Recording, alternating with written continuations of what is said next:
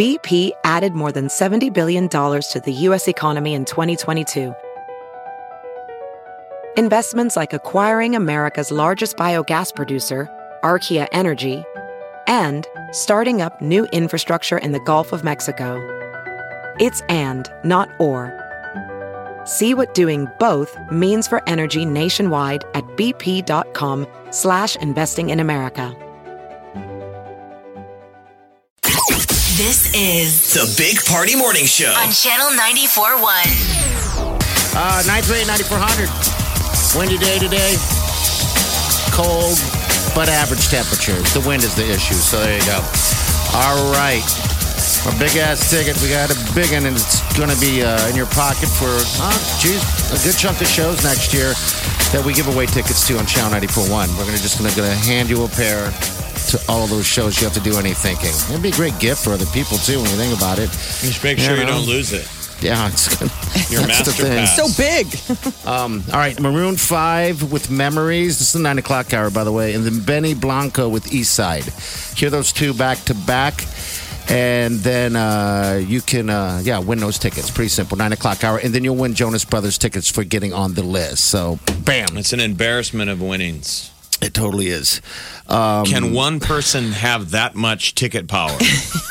We're going to see. It's almost unsustainable. I know. You want to like- give one person in Omaha that much ticket power. So I don't even know what what you put the financial value of a ticket to every Channel 2020 show. Okay. Um, right. So we got, uh, as of now, uh, Post Malone's coming. All right. And then uh, NF is here. I think they, I don't know if they're sold out. They're coming. There's already a long list of, of concerts that are coming up. And yeah, I'm sure that value is going to be in the thousands uh, in the end because it's not one ticket, it's two tickets. Um, so yeah, the question is can you handle that much fun? I have a question. Um, is butt cheeks one word or should I spread them apart?